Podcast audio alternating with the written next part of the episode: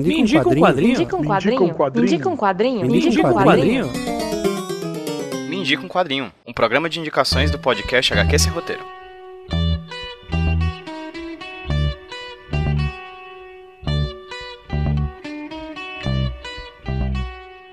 E aí pessoal, tudo bem com vocês? Aqui quem tá falando com vocês é o Pedro e eu sou o host do HQ Sem Roteiro Podcast, sendo que hoje eu tô aqui para apresentar para vocês um projeto novo, um projeto que eu pretendo lançar é, no feed do HQ Sem Roteiro Podcast, caso a gente consiga atingir uma das metas do nosso padrim. Para você saber qual meta é essa, vai lá no padrim.com.br barra HQ Sem Roteiro e procura saber um pouco mais sobre as nossas metas. Mas vou explicar para vocês o que é o Me Indico Quadrinho. O Me Indico Quadrinho é um podcast, um programa que vai ter no máximo 10 minutos, em que eu ou alguns convidados do podcast ou algum das madrinhas e dos padrinhos do padrinho do HQ Sem Roteiro Podcast vai poder indicar quadrinhos. É isso basicamente um programa bem rápido, um drop, bem curto, bem rápido, para mostrar para vocês, para apresentar a vocês quadrinhos. Esse aqui é um programa piloto de três, na verdade vão ser três programas piloto, eu vou fazer três indicações de três podcasts que eu vou soltar todos de uma vez no feed do HQ Sem Roteiro Podcast, para vocês terem acesso a mais ou menos o formato, a ideia do que vai vir a ser o Me Indico Quadrinho quando a gente bater a meta de 600 reais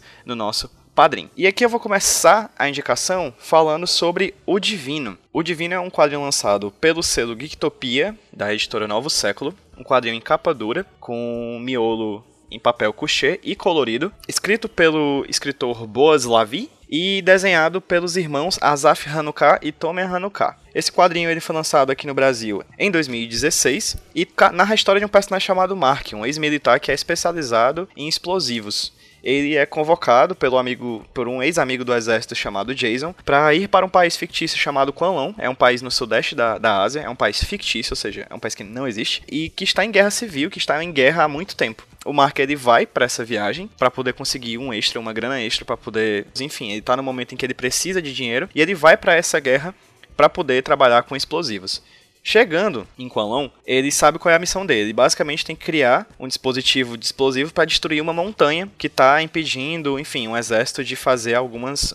comprometendo é, o exército de fazer algumas ações nessa área. Uma vez em Quanlon, o Mark ele é sequestrado por um grupo de crianças soldados. Né? Para quem já assistiu um filme filmes como, por exemplo, Beasts of No Nation, é uma realidade em um país de guerra civil que crianças sejam sequestradas e criadas para se tornarem soldados, né?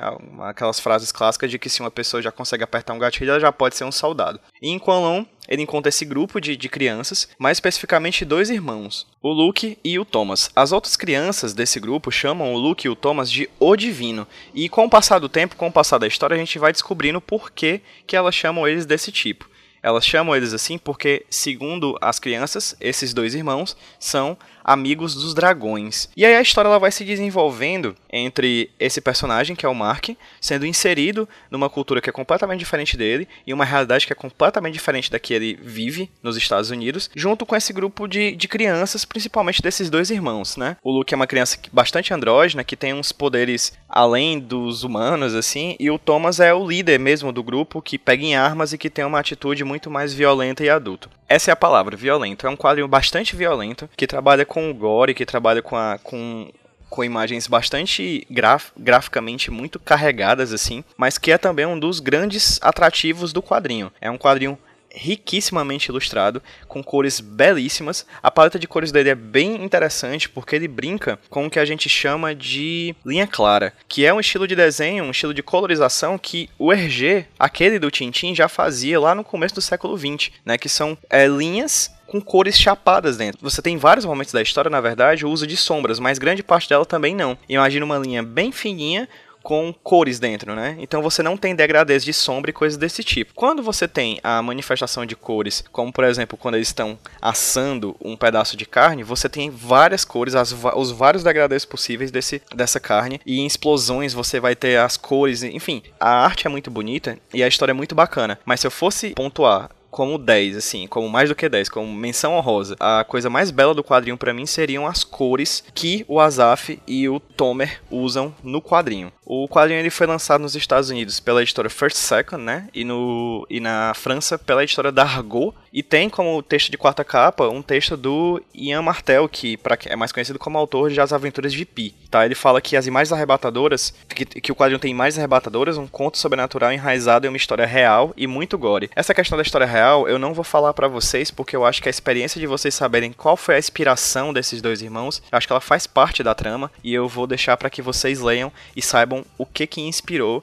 o quadrinho dos irmãos Hanukkah e do Boas Lavi. O quadrinho também foi indicado ao prêmio Hugo Awards e foi escolhido como uma das melhores graphic novels do ano de 2015 por, por, por revistas especializadas e sites especializados como Bleeding Cool, é, JGQ, né, JQ, GQ, é, Dave Club, Barnes Noble, enfim, é, um monte de revistas e, e sites especializados lança, é, falaram do Divino como um dos melhores quadrinhos do ano lá fora de 2015 e lançado aqui no Brasil em 2016. É realmente um quadrinho bem bacana que dá para você achar com um valor bastante acessível em alguns sites e algumas lojas do Brasil. Eu, por exemplo, comprei em promoção e é um, é um ótimo retrato, por mais que seja ficcional e que trabalhe com a ideia do realismo fantástico, é um ótimo retrato do que passam as crianças ou mesmo os países em guerra civil. Novamente, vou enfatizar foco nas cores. Vejam as cores. As cores são talvez. A história é muito bacana, tudo é bom, mas as cores desse quadrinho talvez sejam o maior atrativo dele, assim. É o que mais me faz encher os olhos. É isso, gente. O Divino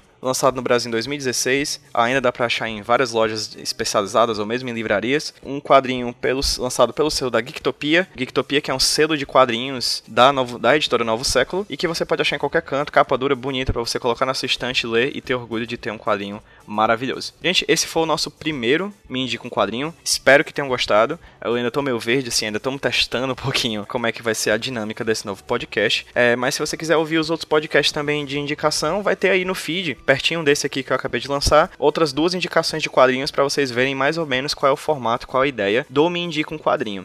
Se você quer que o Me Indique Quadrinho aconteça, que ele seja real e que ele apareça no feed do HQ Sem Roteiro, apoia no Padrim padrim.com.br barra sem roteiro, lá você vai ter todas as informações de metas de recompensas. Ajude o Me Quadrinho a acontecer, a ser realidade. Muito obrigado e até o próximo Me Quadrinho.